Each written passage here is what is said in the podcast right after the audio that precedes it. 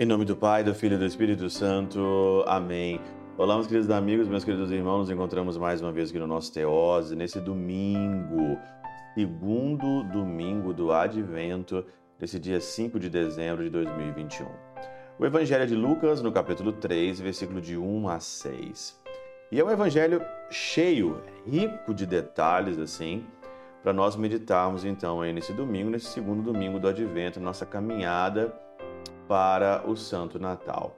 Primeiramente aqui, né, os vamos dizer assim, os dois primeiros versículos aqui do evangelho é uma análise de conjuntura da situação da época do nascimento de Cristo, né? No 15º ano do império de Tibério César, quando Pôncio Pilatos era governador da Judéia, esse Pôncio Pilatos aqui é, de fato, quando Jesus ali nasceu, né? Herodes administrava a Galileia. Então Herodes, e o seu irmão Filipe as regiões de Idureia e Traconidite,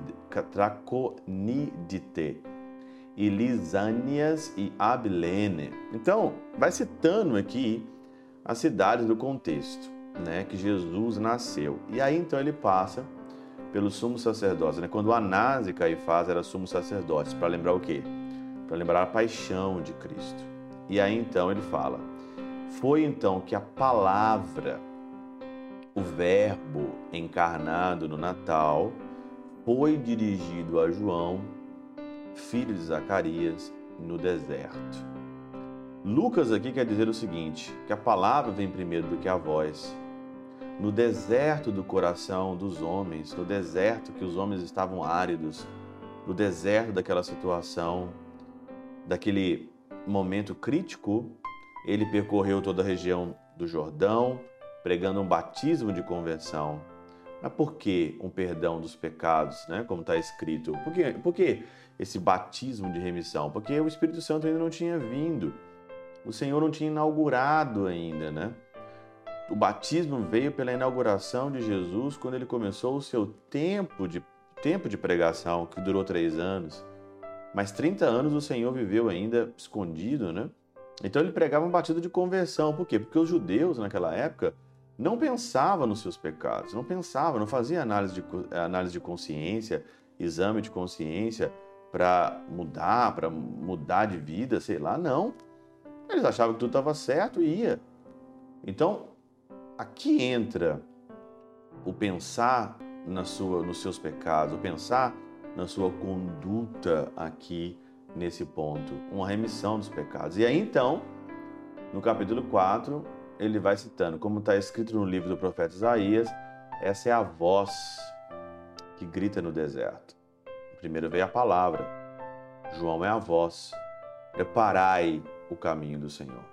E como nós vamos preparar o caminho do Senhor? Endireitai as suas veredas, todo vale será aterrado, as montanhas e colinas serão rebaixadas, as, as, as passagens, né, passagens tortuosas ficarão retas e os caminhos acidentados serão aplanados e todos verão a glória, todos verão a salvação de Deus. Claro, uma linguagem totalmente aqui é, é, hermenêutica, uma linguagem que nós temos então agora que dá uma destrinchada. E o melhor jeito de destrinchar isso é a catena áurea aqui. São Cirilo comenta o seguinte aqui desses vales, endireitar as veredas, passagens tortuosas, caminhos acidentados, né? E ele comenta o seguinte: como, prepare, é, como prepararemos o caminho do Senhor, ou como endireitaremos suas veredas, se há tantos obstáculos para aqueles que querem viver honestamente?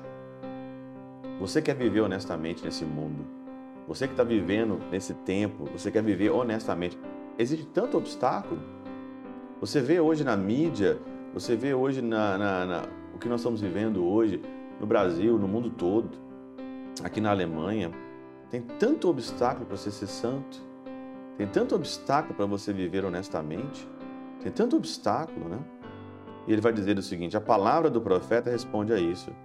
Com efeito, há caminhos que não se podem trilhar, uns que levam a colinas e montanhas, outros que levam a precipícios. para que se removam esses obstáculos, de todo vale será terraplanado e todo monte e colina serão arrasados.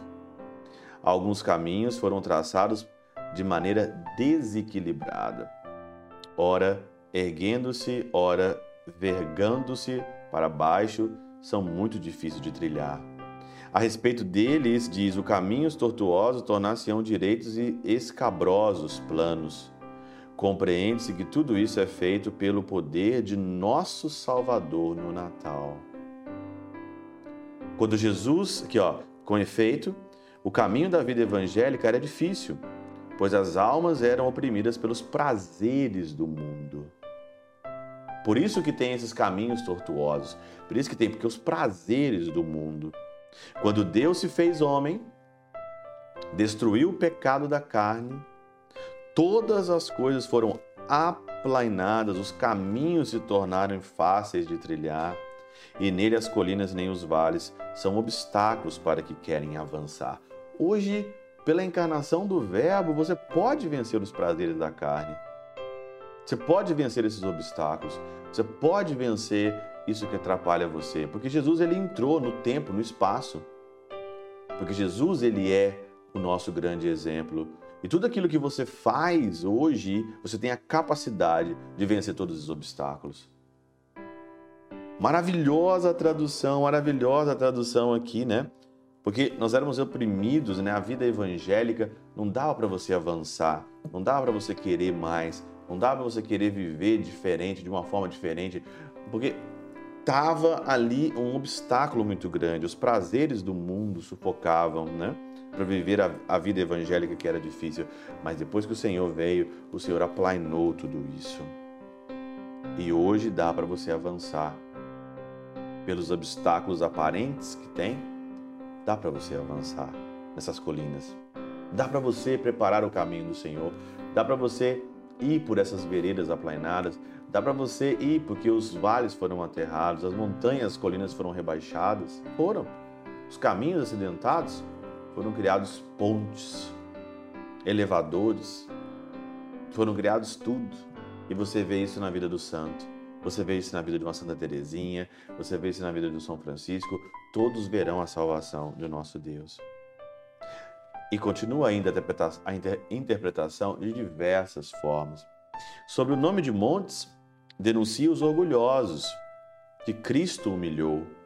Chama colinas aos desesperados, não somente por causa da soberba da sua alma, mas por causa da esterilidade do desespero. Com efeito, a colina não produz fruto nenhum, por isso que ela foi aqui aplainada. Olha aqui São Gregório de Nícia. Ou talvez ordene que se, que se encham os vales e que se rebaixe as colinas e as montanhas, a fim de mostrar que a retidão da virtude não é nem côncava pela falta, nem desmensurada pelo excesso. A retidão.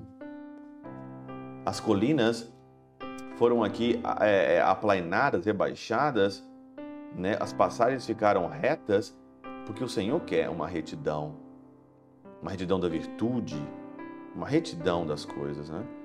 E diz aqui ainda São João Crisóstomo, todos verão, todos verão a salvação de Deus, mostrando que a força e o conhecimento do evangelho seriam difundidos até as últimas fronteiras do mundo, convertendo o gênero humano dos costumes selvagens e rebeldes para a mansidão e a suavidade.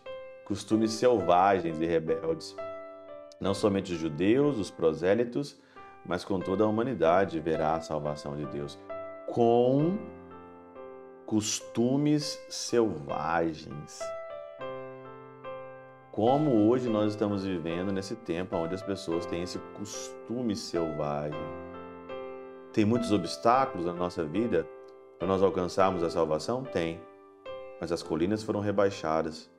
Prepare o caminho do Senhor primeiro, aplainando tudo aquilo que é obstáculo para encontrar Jesus no presépio ao começar dentro de você. Não existe obstáculo para aquele que se une a Cristo na manjedoura. Pela intercessão de São Chabel de Mangluf, São Padre Pio de Peltrautina, Santa Teresinha do Menino Jesus e o doce coração de Maria, Deus Todo-Poderoso vos abençoe. Pai, Filho e Espírito Santo desça sobre vós e convosco permaneça para sempre.